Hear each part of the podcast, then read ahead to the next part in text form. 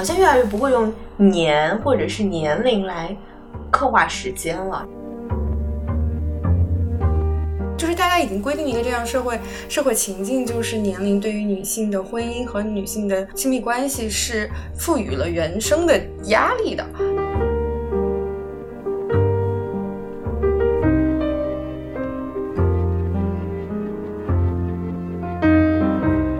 所以我很怕说，哎，这个世界上有更好玩的东西，我没有及时的抓住；，第二，世界上更精彩的东西，我并啊我不知道，就这样的焦虑也是就时刻围绕着。我之前有看到这个这一届奥斯卡的这个最佳女演员，她之前就讲过一句话，她说：“她说我的脸就像一张地图，就是每一个皱纹可能都标记过我曾经去过的地方。”所以我一直是带着我很想赶快长大这样一个心情，度过了很长一段时间，乃至于我现在其实对于自己，倒不是说变老。而是说进入另外一个状态这件事情，非常非常的感兴趣。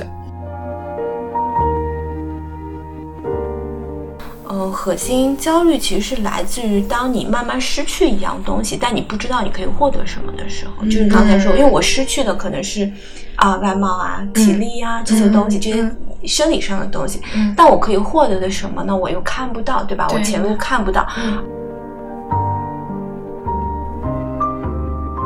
大家或者说这个社会，或者你刚刚说的舆论环境，更多的在展示年轻人的不同可能性，但却缺乏了去展示可能年纪相对稍微大一点的人他们所呈现出来的可能性。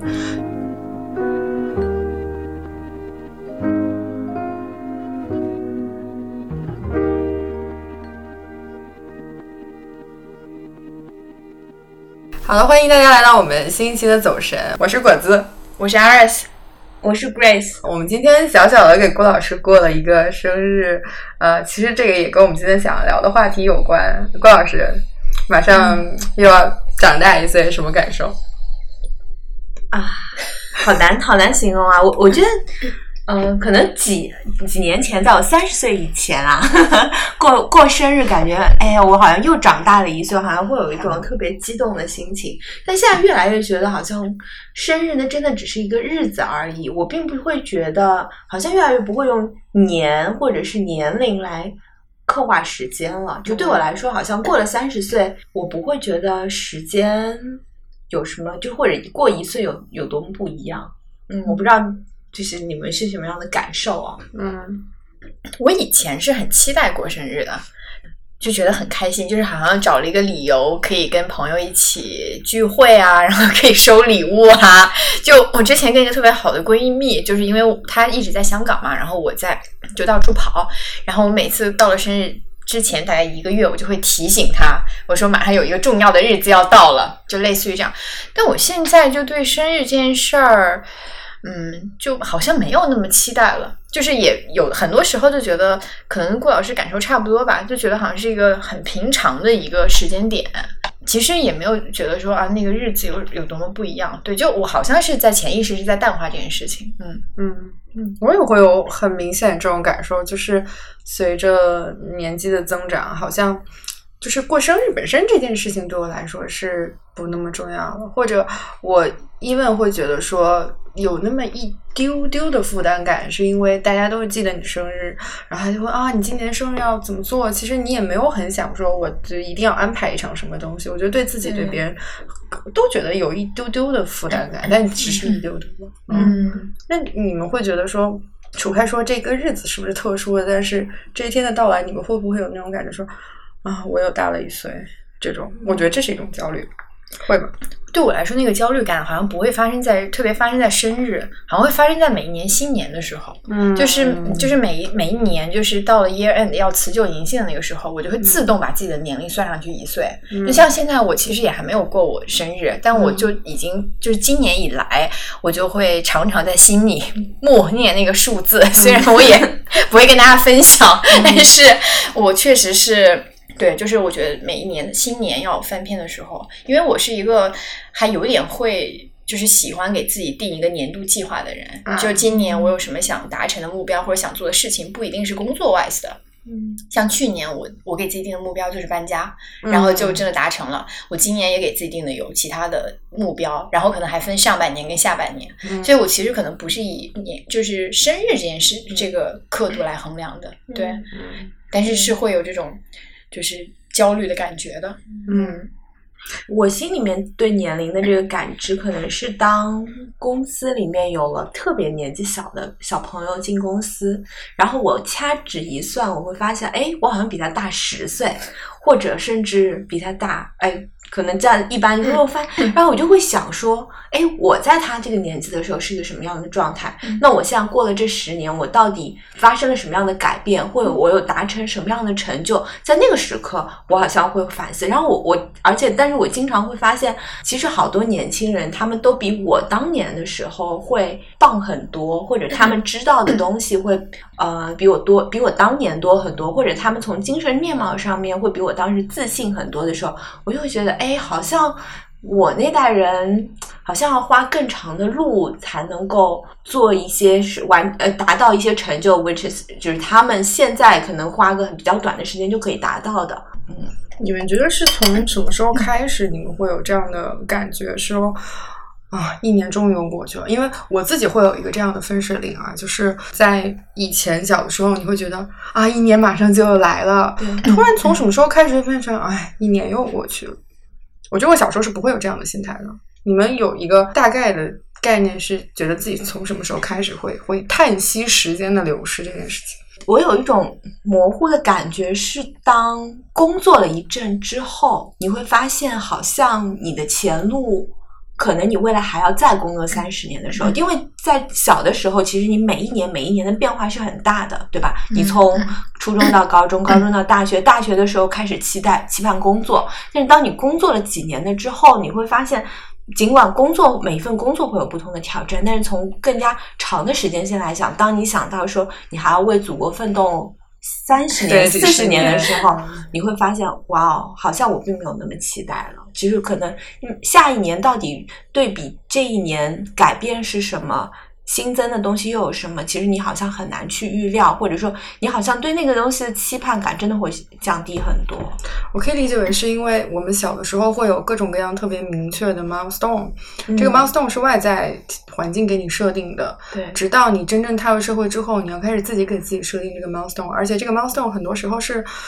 不像我们以前三年一次、五年一次、六年一次这样，现在这个 milestone 是好像每一年都要去设置一样，好像每年我因为不再有这个外在给你规定之后，你就人为的会给自己设定一个，我每年需要实现什么东西，现在这个东西就开始慢慢变得节奏更快，焦虑感可能就随之而来，会不会？会。我有一个特别明显的感受，说到分水岭这件事啊，我就觉得去年的疫情对我来说可能是状态上面比较大的一个分水岭。因为就说实在的，我从工作，然后一直到去读 MBA，包括还没毕业还没 MBA 毕业的时候，我其实已经将近三十岁了，但是我始终都没有觉得年龄的那种焦虑感有 kick in，、嗯。就是我知道说 OK，我已经在靠近三十岁这个事情，但我心态上真的是不觉得。就包括我 M MBA 毕业之后的第一年，因为我就是刚开始一份工作，我也觉得非常的有新鲜感，然后又做的是自己很感兴趣的事情，然后我又是全世界到处飞，然后所以朋友都跟我开玩笑说，哎，我感觉你好像就是 MBA 没有毕业，你好像就是、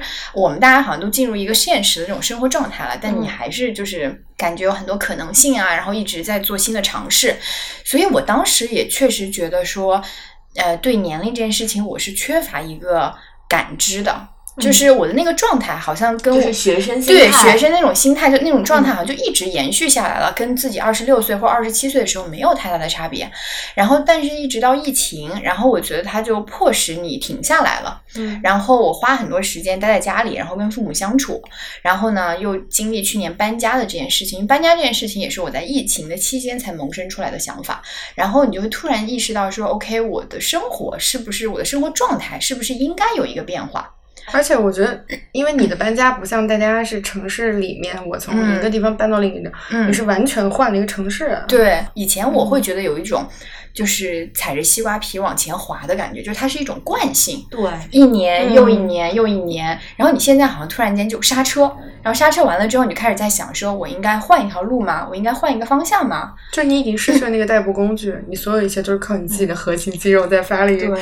对，就是有一点这种感觉，就觉得说，OK，我好像不能再滑下去了。嗯嗯，我觉得如果不是因为疫情的话，我觉得我的生活可能跟现在的状态会不一样。对，就或者我对时间的感知会不一样。但我觉得我听起来，你跟郭老师说的这些时间带给你的感受，我觉得更多的会不会是因为，呃，自己对自己的要求开始变得更加的明确，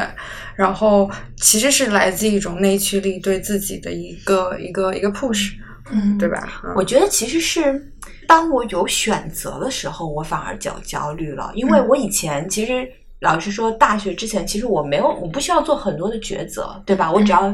拼命的往着最好的那个方向去走就好了。反而是当我可以选择我要不要停下来的那个时候，我开始焦虑了，因为比如说你，我的内心。可能觉得，哎，我是不是可以停一停比较好？但是有其他的压力，外在的压力给到我，嗯又让我去往前走的时候，那个时候我会有天人交战，那个时候才会有焦虑。就而且我现在感觉就是完全需要，就是像 Iris 刚才说，就是你成长的那一刻，完全你要靠自己来掌控自己人生的时候，那个时候就是会有焦虑，嗯。是这样。那你说的这种来自于外部的一些因素的影响，嗯会有哪些外部的因素真正使到你开始促使这种焦虑的形成？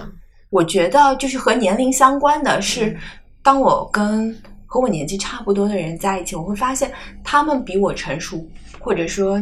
他们外在表现的那个状态真的会比我好的时候，真的这个真的就是 peer pressure。我觉得这个、真的这个比较，我不知道有有谁可以不这么比啊，但是我真的很难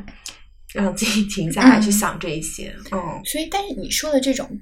其他人的状态更好，具体是指哪些方面呢？是比如说他的生活更精彩，还是说比如说他组建了一个美满的家庭，或者是他事业上面在一个、比如说更嗯他的现在的这个年龄，但是去到一个更高的位置，嗯还是你怎么样去定义这种？我会因为一些他靠自身努力而习得的东西，比如说他在学识上面会比我强，不并不是因为他或者获得他是一个 PhD 或者是一个什么样的、嗯呃有有一张有一个张什么样的证书，而是他真的在认知上面，在思想上面，我觉得他就是比我成熟，我会这个会让我觉得会会有压力。为什么？那嗯我我这个很难避免的说，是不是啊？因为他真的比我读的书多，嗯他真的比我看的东西多，他比我思考的要思考的要完整。我为什么不可以像他这样？嗯就有的时候，我现在比如说听到一个播客，或者看到某一个记者，或者他写一篇什么东西，我觉得好棒哦，我会忍不住的去查他的年龄。嗯，对，我不知道大家会不会有这样的这样的习惯。我就想说啊，他那么年轻，嗯。但郭老师还是非常重视内在跟自我精神成长对的，他一直就是每天都像被抽完一觉，你的水分被抽干了，我就是一个完全干燥的海绵。嗯我开始拼命的汲取这个世界上发生的一切，对、嗯知识、他人的经验、他人的嗯想法、不一样的感受。我觉得郭老师的状态一直是这个样子的。嗯明白我好像是那种，我觉得我以前会更多的感受到这种 peer pressure，因为我觉得以前从大学毕业，就大家的经历背景就是都差不多，你会觉得可比的地方确实也比较多，对吧？就是大家都上同样的课，那为什么有的人成绩比我好？毕业出来之后，大家都是类似的这种公司，为什么他比我可能升职更快？类似于这样。然后，但是因为我自己本身的经历就比较可以说丰富，也可以说比较不常规吧。对，所以我就慢慢会发现，我要找的 benchmark 越来越少。就是可以跟我的经验直接去相比较的没有那么多，会有一种感觉说，哎，你看我是 A 领域 B 做的最好的这种感觉，对，就是因为它某种程度上。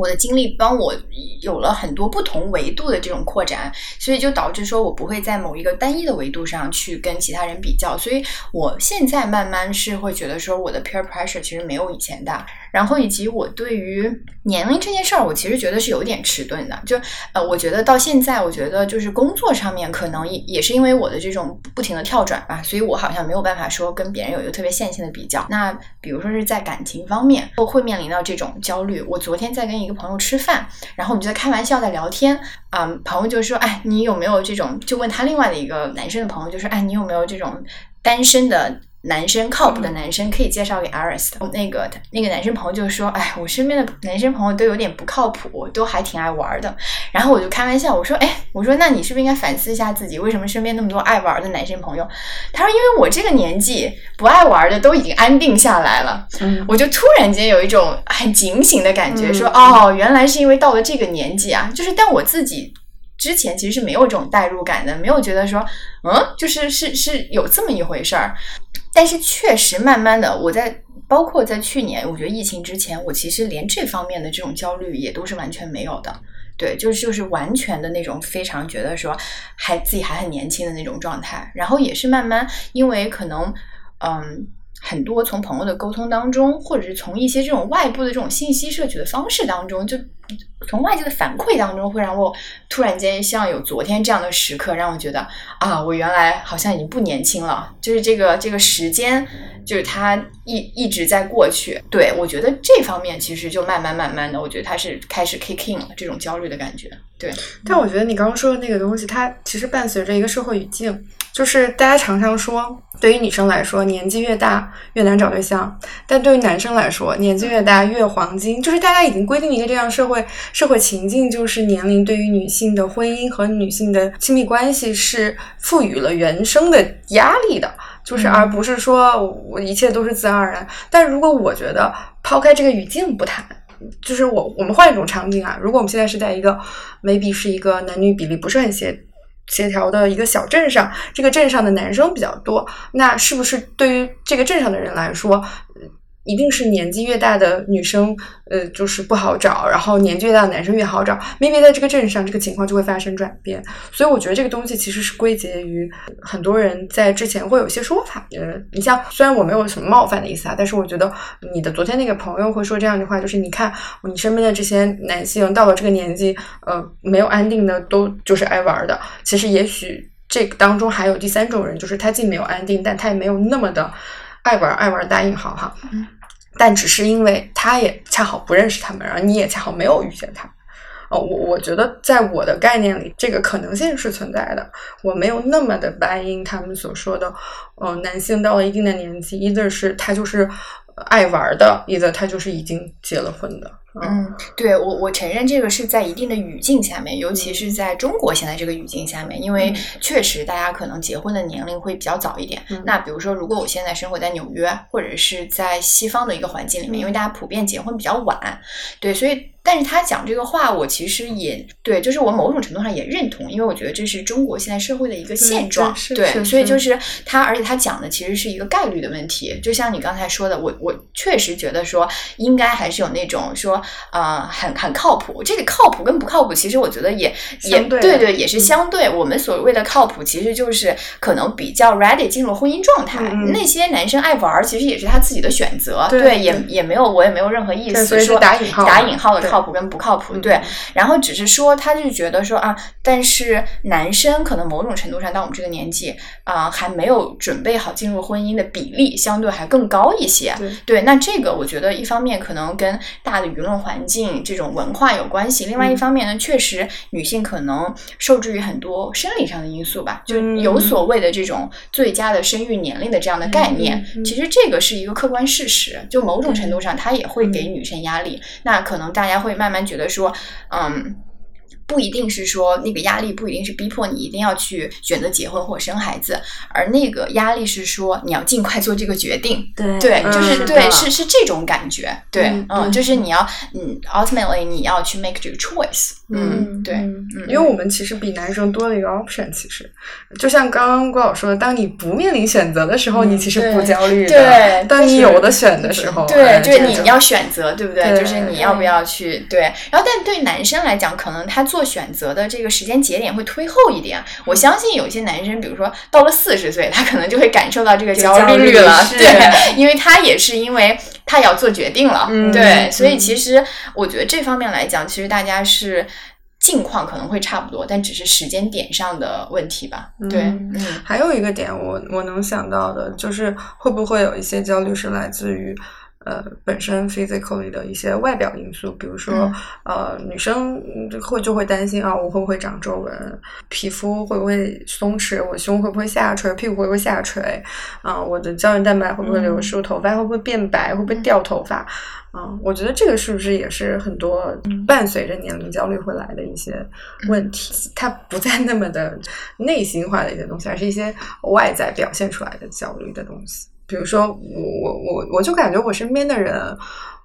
要去做医美的这个年纪变得越来越小，嗯因为我就感觉我以前就觉得医美这个东西只是属于妈妈那个年纪的人会做的事情，但是你知道现在就听到很多，甚至零零后都说啊，我要去做什么光子嫩肤，我要去做超声刀，就是、嗯就是要在它还没有发生的时候，我就要去及时的阻止这一切，我觉得还挺夸张的。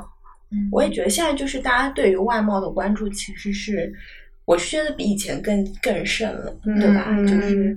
所以，嗯、从我自身来讲，我觉得我不觉得我我有非常强的。就是外貌焦虑，就或者说变老的焦虑，我唯一有的就是只是说刚才艾瑞希有提到的，比如说有一天我我想要小孩儿，但是我年纪大了，我生不出来了，这个可能是天然会给我带来的。嗯然后还有就是精神状态上面，如果是因为生理导致的这种精神状态的变化，会让我有一点担心。当然，本来我本身也不爱运动，但是这个就是，但是除此之外，你说我外貌上面会让我特别有自卑，或者说我觉得因为我啊我老了会怎么怎么，我觉得还好，因为可能就是我天然是觉我我现在，尤其是当我年纪大了以后，我越来越觉得。就是喜喜欢跟我玩在一起的人，也不是因为我我也不会因为是因为我的外貌而跟我在一起，所以嗯我好像就也没有那么在乎了。但是拉回到 peer pressure 那个问题，我特别特别不会，不知道为什么，就是很自然的不会去跟比我年纪小或者同龄人去做非常直接的比较，就是或者说我感受不到那种比较感，但我很喜欢跟比我年纪大的人比，因为我会觉得有些人就是年纪比我大的人，容易被我放成我自己的目标，我就会去想说。他在我这个年纪的时候是什么状态？那我到了他这个年纪，能不能至少变成他的样子，或者他的比如说四分之三的样子，嗯呃五分之四的样子，我就会觉得这个东西是让我能够往前走的一个动力。我觉得我后来就想了一下，因为之前也跟你们讨论过这个问题嘛，当时我就觉得说，我其实当时蛮激动的嘛，我就说，你为什么要去跟比你年纪小的人比？因为你做不到在他那个年纪就像他那样，因为时间是没有办法回去的。我当时就有点受困这个点，后来我就想，我我就想了想，我为什么会这么想？我觉得就是因为我知道我已经回不去那个年纪，我做不到了。这种做不到会让我觉得很痛苦，所以我干脆就不去想，我干脆就只卯着我前面可以卯的地方。不是说我没有年龄焦虑，或者说我没有 peer pressure，而是因为我会寻找一条更对我自己而言更 actionable 的一个路径，所以会选择说，那我就干脆去跟嗯、呃比我年龄大一些的人去比较，或者是说我会去更多的喜欢跟比我年龄大一些的人去接触。嗯，嗯嗯嗯嗯而且我刚刚说，就是我之前觉得自己没有年龄焦虑，后来我也仔细想了想，我觉得我还是 somehow 有的，在某一些时刻会有。然后我想了想，这是什么样的时刻？我觉得这样的时刻是当我想象我老了的时候。嗯嗯，我觉得我是一个对年龄歧视这件事情很敏感的一个人。大家可能觉得通常意义上年龄歧视是不是对于老老老年人的歧视，或者是说对于弱者的歧视？嗯，我觉得常常被人忽略掉的一个因素是大家对于青少年的歧视，就是对于年龄小的人其实也是有歧视的。我觉得我在小的时候就会有这种感觉，就是这种歧视会使这一部分人丧失掉他们应有的话语权。而被忽视，就老年人也会这样，大家都会觉得说，啊，老年人都已经过时了，那就不要去考虑他们的感受，或者他们就是跟不进、跟不上这个时代的。那小孩子也是，就是大家都觉得小孩子没有知识，没有开，就是没有完全脑子没有完全开发出来，你跟他说什么都是都是都是白说。我觉得这样两部分就是年龄段的人，就会因为年龄而受到歧视，而被剥夺掉他们应有的话语权。我我就觉得我小的时候是会有这种。这种年龄焦虑感，就是我觉得我太小了，我要赶紧长大。还有吗？我现在没有，我现在有的就是我想象我老了的时候，会不会也因为跟不上这个时代，或者因为跟我的嗯下一代或孩子们之间有有有这种呃所谓的代沟，然后而导致被他们某种程度上剥夺话语权。就是有的时候经常会看到孩子对父母说：“你别说了，你什么都不懂。”啊，我觉得这个会，我就会觉得。我不要成为这样的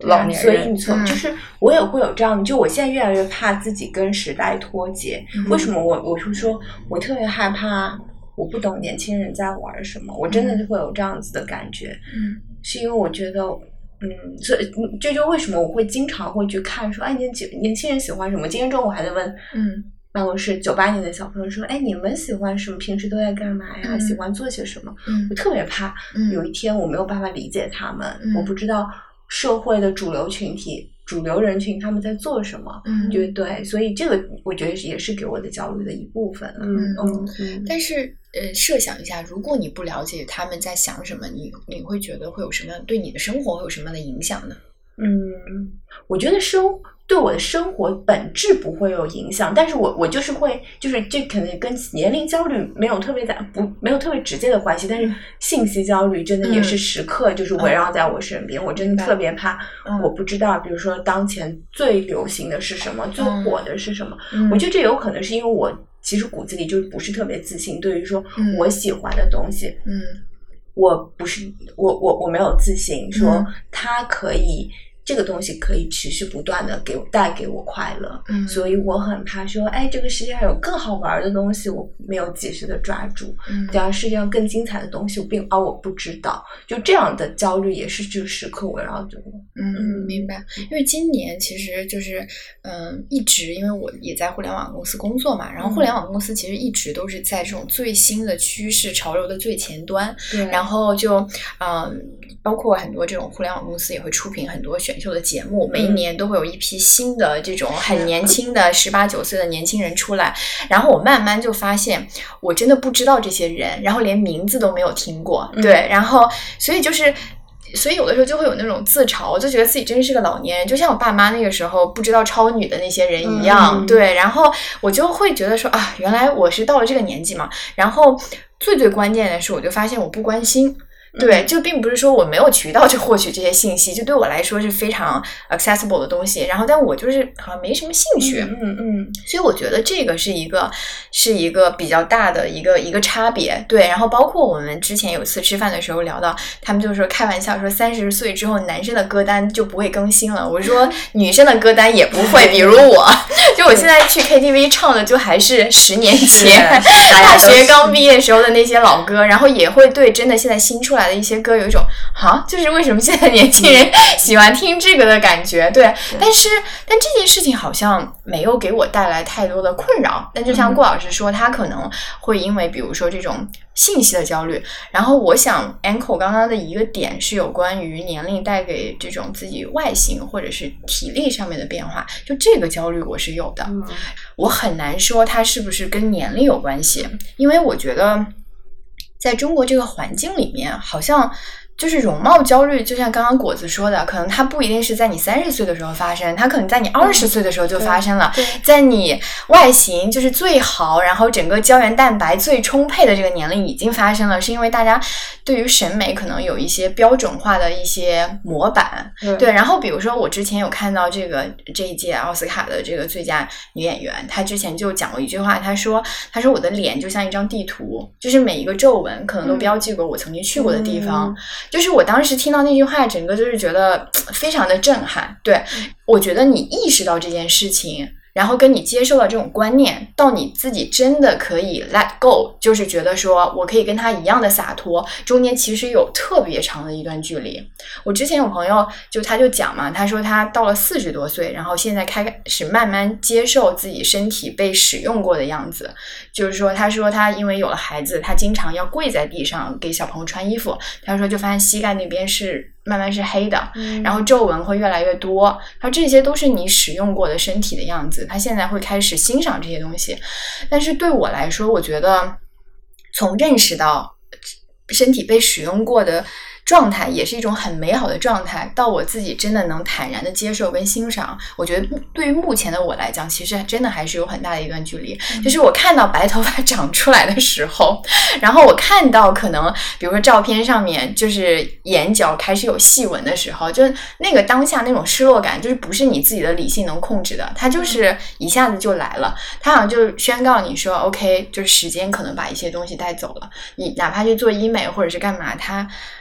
就是不一样了，你三十岁时候的状态就是跟你二十岁的时候不一样了，就是你你是这样的这样的一种感受，然后其实是没有办法说用非常理性的那种方式去。去劝告自己，我跟还跟朋友开玩笑，我说过生日的时候，大家都会说啊，one year wiser，对吧？就是你你智慧增加了，时间过去，你的智智慧增加了，就特别好。但我心想说，哎，如果真的能永远十八岁，就是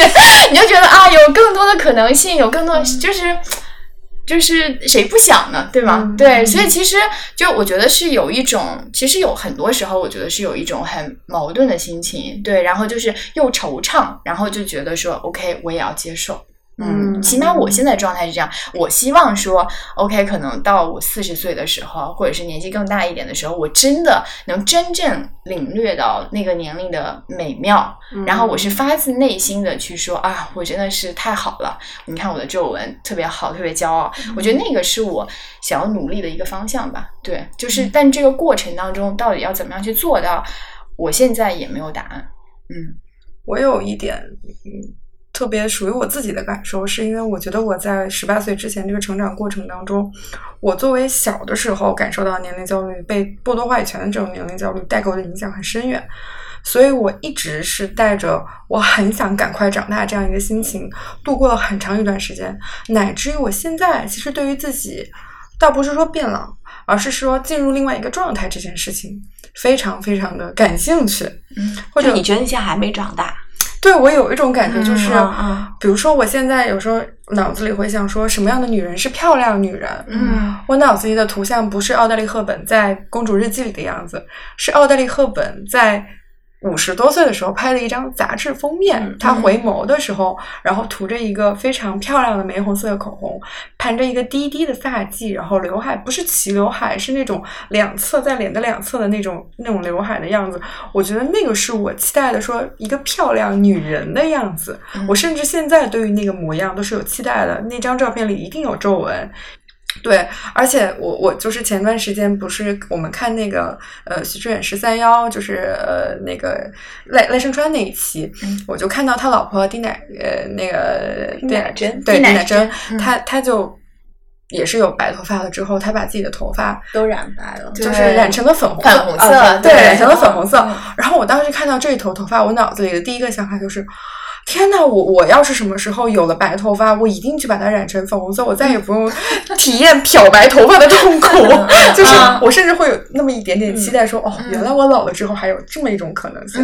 我觉得就是我就会对未来，嗯嗯，这种因为年龄带来的更多的可能性而产生那么一点点的期待。嗯这个东西我觉得会一定程度上抵消掉年龄给你带来的一些遗憾，或者你觉得你已经错过的，你不可能在过去的时间里，嗯嗯，要得到的东西，因为你你你会想到说，我到了那个年纪，我其实也能够得到更多嗯别的东西。对，嗯我我特别同意这一点。就是我上一次在聊到年龄焦虑这件事情的时候，我就说，呃，现在很困扰我的一点就是，我觉得生活里面没有一个所谓的 role model。嗯这个 role model 呢，我其实是希望说能找一个比自己年龄大的人，他四十岁也好，五十岁也好，就是可能甚至就比如说像丁老师的那个年纪，就是像果子说的，就他可以展现给你生活的嗯其他可能性。对，然后让你知道说啊，原来五十岁还可以这样，然后七十岁了还可以这样，对，就是嗯，但是当你慢慢的看到说，OK，可能因为我接触的样本还不够多吧，就是如果你会觉得说啊，四十岁的女人，大家的生活可能就是这样的。然后，或者是五十岁的时候就是这样的，就是你当你发现这个可能性越来越少的时候，其实就会有很多的焦虑感。嗯嗯我呃一九年的时候，当时去巴黎，然后我就记得，就是我就跟朋友说，我有一天就坐在那个街边的咖啡馆，就看着路上的人来来去去，就有非常多就是非常时髦的，就是老爷爷老奶奶，然后来餐厅吃饭，就打扮的非常漂亮，然后特别 elegant。嗯，我但你没有办法去详细的知道说他的生活状态是怎么样子的啊，你内心就会有一种感受说哇，真是 age wow，嗯，对，然后我特别喜欢这两个单词，就是我我可能对自己的这个期望也是这样吧，但是我是希望说能够有这样的 role model 的出现，就是起码说他能够在公众的视野，或者比如说各种媒体的平台，或者是能更多的能够出现在我们的这个话语跟语境当中。嗯，这一点可能扯得有点远了，就是我觉得这个跟我们现在的整个的媒体或者舆论环境也是有关系的，就是大家觉得说有太多的注意力放在年轻人的，嗯放在年轻人的这个身上了。嗯，对，就包括我们在做很多行业研究，大家永远在看，OK，现在九零后、零零后喜欢什么，一个趋势是什么？因为他们是下一就是未来的消费的主力，我们要去关注或者什么的。然后我就在想说，那三十岁以后、四十岁以后，甚至六十岁以后这些人，那他们的需求在哪里？还需不需要关注？那可能从人口比例上来讲，其实是差不多的。那就因为年轻人代表了未来，所以这批人大家好像慢慢就在这种。语境当中就消失了的感觉，对，所以这个我觉得也是，呃，我我目前会觉得说啊，比较困扰的一个点。我二十多岁的时候，还是有很多三十多岁的人，不同的样本活跃在这个 social media 上面的不同的平台上面的，嗯我会觉得说。包括有很多遥远的人，其实给了我特别大的精神支持，让我愿意在二十多岁的时候去做一些不一样的选择，然后也导致我，比如说来到了我今天三十岁所在的位置。然后我现在好像有一种茫然四顾，嗯好像并没有找到一个特，或者说找到特别多这种样本的这种感觉。对，这是我自己个人的感受。但我我其实有点觉得，就是说这个所谓的 role model 或者说嗯样本，嗯嗯，当然在女性世界里面的确是非常非常的缺乏。我觉得其实，在男性世界里面，其实我也我也很难想象说嗯有、到底有着嗯怎么样的一个榜样在那里。嗯其实大家看去看的看到的男性的样本也了不起，就是事事业上非常的成成功对年纪轻轻什么 thirty under thirty 30这种对对啊。嗯，就是在事业上面非常的成功，但是他作为一个人，在精神状态上，不如或者是说在其他的成就方面，到底什么是一个榜样，其实也很少被定义，所以对就更加不论说在女性世界里面到底有什么样的这个这个 model 存在了。嗯。就像之前，我记得去年是美国有一个什么大法官，女性大法官去世，其实那个时候就是全世界大家都非常非常的说、嗯嗯。啊，很感激，因为她真的是一个 role model，就是她做了对。对做了嗯。很多很多不一样的事情，包括之前去啊、宣传 Lean In 的那个，对，嗯 Facebook 的对对对，所以他们真的是在，就是他他让大家知道的，并不是他在事业上的成就，而是说他在那个他也已经快五十岁了，嗯然后在那个年龄阶段，他呈现的状态、精神面貌，还有包括说他在呃他对于周边人的这个影响，这样子的嗯。model，其实尤其是说在华语社会，其实是很少很少，华人社会特别特别的少。嗯，所以我们的确是很难看到这样子的一个。所以，但是我觉得这个其实好像又跟我们讲的，嗯，他是年龄焦虑吗？其实我也很不是特别确定说，嗯呃。这个焦虑其实是因为我们对未未来未知，就是我看不到一个前路，对吗？对，就是你不知道说啊，我四十岁是不是还可以过得很精彩？那我二十多岁的时候，我看到很多三十多岁的人是过得很精彩的，在他二十岁到三十岁的这十年，我就觉得啊，我有很多路可以选，我有很多嗯很多的这种生活方式可以去 explore。然后慢慢你缺失了之后，你可能就会有一点茫然，就好像你三十岁的时候，你自己一个人站在一片迷雾里面，前面人你是看不到，你你就想说他们都去哪儿了？对，然后他们现在过得开心吗？好吗？你你其实是想知道的，因为这个东西可能会给你很多信心。然后说到你刚刚提到的那个 Sherry，就是嗯，他其实很有意思，因为他出了两本书，一本书呢是 Lean In，然后一本书呢叫 Option B，其实是她在她老公去世之后，然后她重新写的。他当年因为宣传这本书，其实有来我们学校做过一个宣讲。然后我印象特别深的是，有一个同学在 comment 这件事情的时候，他说：“我觉得他现在比以前就是就是令人觉得亲近的多。”嗯他就说，在 Lean In 的时候，其实她是一个完全事业女性，然后所有的方面都特别的成功。然后，但大家。对他就会觉得有一种距离感，就觉得他可以是一个 role model 嘛，他各方面都特别的完美，但是就会觉得说，那我在这个位置，我要做到他，可能需要非常多的运气，然后或者就像你说的，有很多其他的无法复制的一些因素在左右。但是他写 option B 的时候，其实是在很真诚的把他失去这种挚爱，然后他如何去面对这种伤痛，如何 recover，然后如何去向外界寻求帮助，整个过程讲出来了，大家反而觉得说啊，能从他身上汲取。到特别多的、特别多的力量，所以，所以我觉得很多时候，role model 并不一定是说他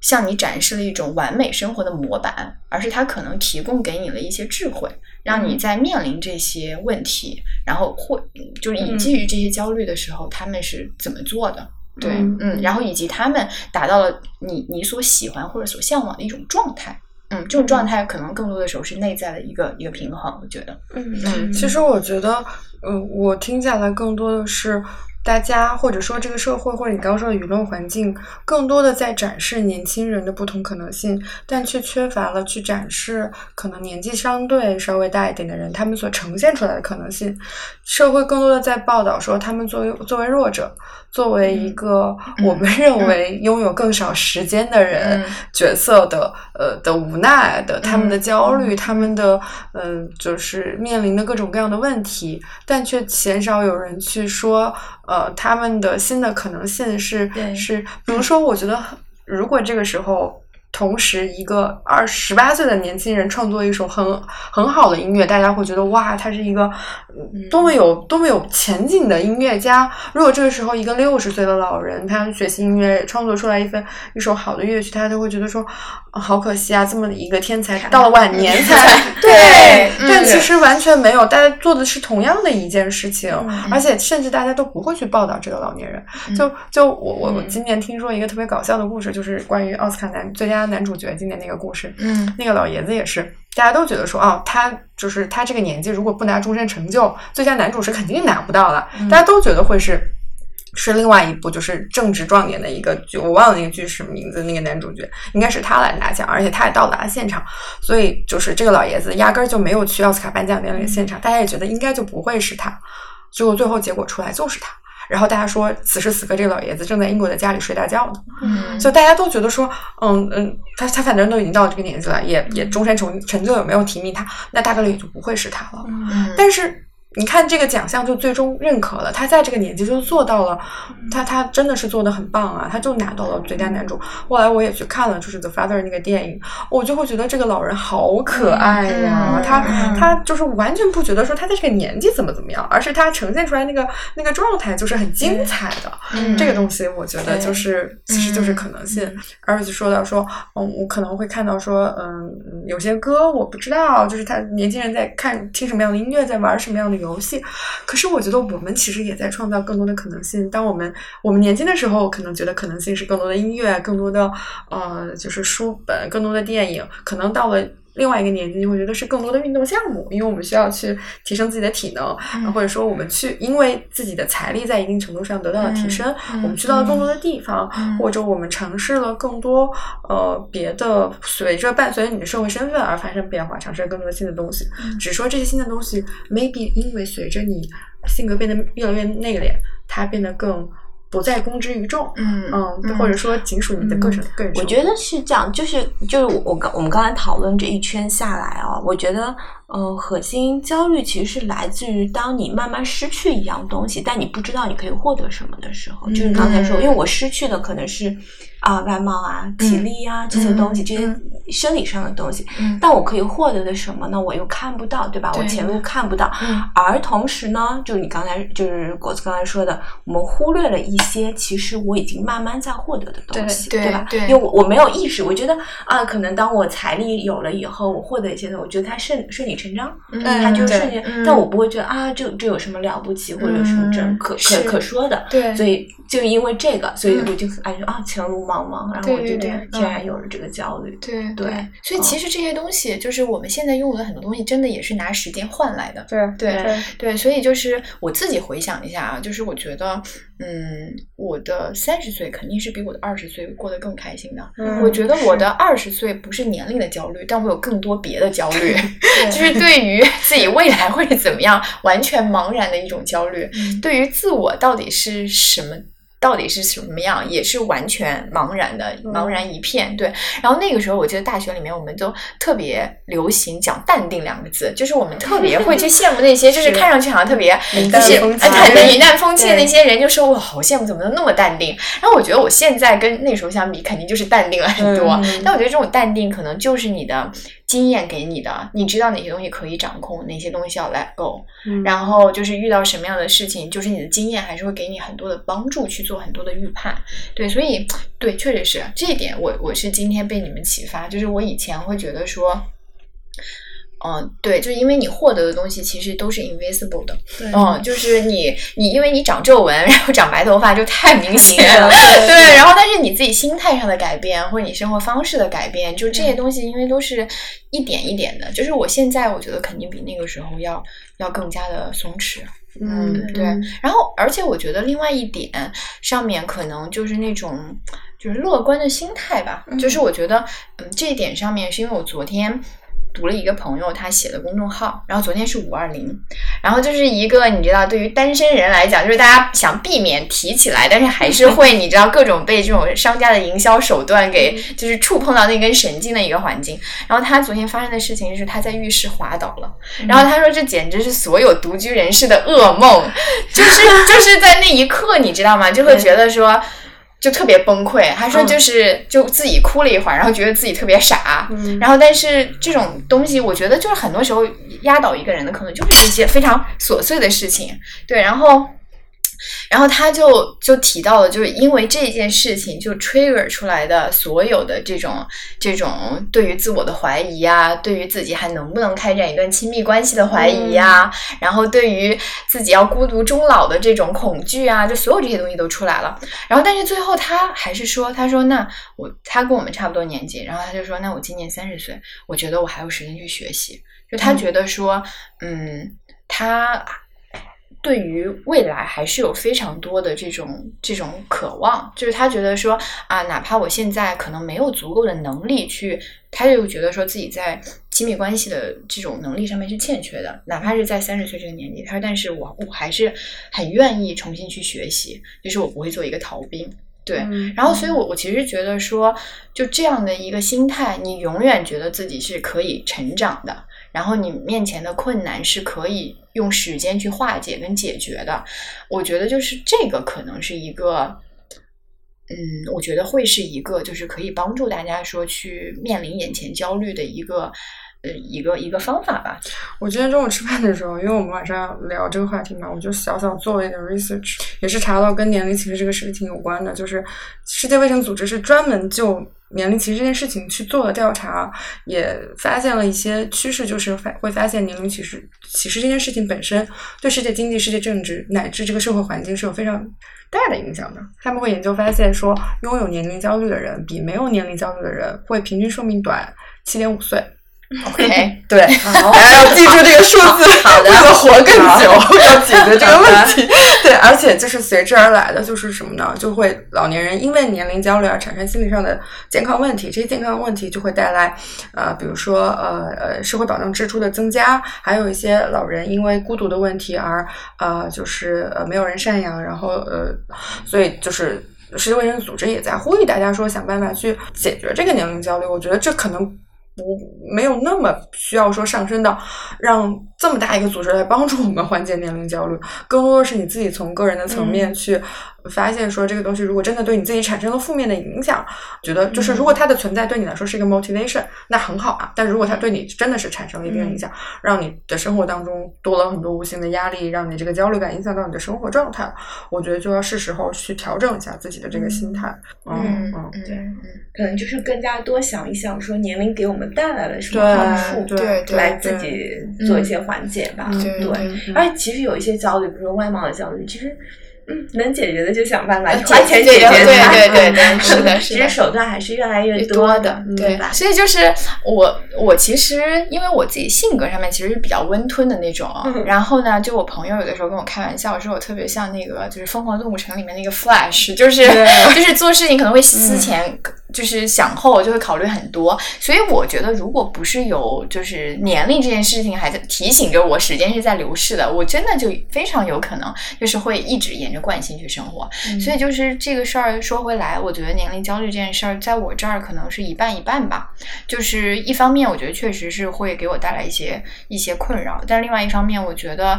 嗯、它会促使你意识到说，你拥有的时间可能是有限的，对，对你要怎么样最好的去用这些时间，对。所以，嗯，那我觉得我突然间会去做的很多转变，然后自己方向上的一些调整跟跟调转，我觉得也跟年龄焦虑是有关系的。嗯对，它其实不是说你在一个非常舒服的状态下做出来的，一定是说你感受到了某一种紧迫性，然后你会愿意花时间去思考这件事情，对，然后对你自己的时间跟人生更负责。对，所以我觉得。就怀着这样的方式去想的话，其实我觉得啊，焦虑就焦虑吧，就是是对，是在我觉得我自己可以承受的这个范围。对，嗯，只要你意识到，我觉得其实意识到自己在焦焦虑虑，其实就一定有方法可以解解决，对对，是的，嗯但是我觉得我看到有些人会把焦虑变成一种意志力的丧失或动力的丧失，但是我觉得对于我们而言，貌似这个东西其实就会成为一种动力，而且我觉得。呃其实呃很有意思，它是相辅相成的。年龄的焦虑其实就是年龄的一部分，这个焦虑也会给你带来焦虑感。如果你能跟年龄和平共处，能跟周围和平共处，你就一定能跟焦虑和平共处。就焦虑它存在，就像你刚刚说，存在即存在。对对对对。嗯，它是这个年龄带来的一部分的东西。对对对，就是 live with it。对，对嗯，就以前可能会觉得说啊，我。就我以前真的是这样，就觉得说啊，有一个问题，就是我就一定要把它解决了，然后不解决，我好像就没有办法去 move on 去做别的事情。嗯然后我就是以前你在网上看到的一段描述吧，他就说，嗯，就很多事情给你带来的很多情绪焦虑，然后遗憾、后悔，其实都是会随着你自身的成长，然后时间的流逝，其实它就是有的时候真的就是烦恼会解决烦恼，然后嗯然后它自己会会消失掉。对，然后他说，你就带着这些东西生活，其实那种心累的程度，就像你多带了几件首饰出门一样。对，他是说你可能不要把所有的 attention 都放在上面。对，然后我就是有一个好朋友，他最常跟我说的话就是。你非得要解决这个问题吗？你不解决能怎么样？后来想想说，哎，好像不解决也 确实是不会怎么样。对，所以就很多事情是，嗯，就放轻松。对，这个是我今年一直在跟自己说的话，就是放轻松。我心理咨询师其实一直在跟我讲一件事情，就是如何去接纳自己嘛。我觉得因为年龄焦虑这件事情，某种程度上其实也是一种学会去接纳自己的一个过程。如果你可以接纳此时的你，接纳此时你的年纪，你身体上的一些体征，接纳你现在的焦虑，你都会觉得这一切很美的话，那么你此时此刻所拥有的一切，对于你这个年纪来说，都是一种。拥有、获得和财富，我觉得我就是因为小的时候不接纳自己，我总觉得长大了我才会变成更好的我。然后现在我如果学会了接纳我自己，我觉得我在回看的时候，我也不会觉得小时候我一定比现在的我更好。我从来不觉得小时候的我比现在更好。嗯我真的觉得，我我现在觉我是觉得三十岁的我自己是我人生中最好的自己。嗯我好的真的真的好的，行祝 祝顾老师生日快乐！好谢谢。要不要自报一下年纪？三十岁是过了的。对，顾老师永远十八岁，也可以永远三30岁。岁对对对对，想是什么年纪就是什什么么年纪对，对好的，好的。然后最后，我觉得要感谢一下我的前前同同事事，给我们大家支持的设备是吧？然然后后大家发发现现发现了我们的对音质有了非常好的改善的话，对我们要感谢一下顾老师的前同事为我们贡献了一套非常牛逼的设备。我们今天经历了非常 对，嗯长久的调试，使得我们感谢呃那位同学姓马，感谢马同学。啊，所以这个最后这段是念商务的时间，是吧？对对节目的最后念商务的部分对，。要感谢感谢诸位我的前同事给我们赞助了这一一整套的设备，对对，有空我们请你吃西瓜。有空用这套设备给你唱一首歌。可以可以可以对对嗯好的，好，嗯，嗯，祝大家永远心态是拥有更多可能性。大家爱咋地咋地吧，没关系。对，想说当下，好的。好的，好，好谢谢大家，谢谢大家，拜拜，下期再见。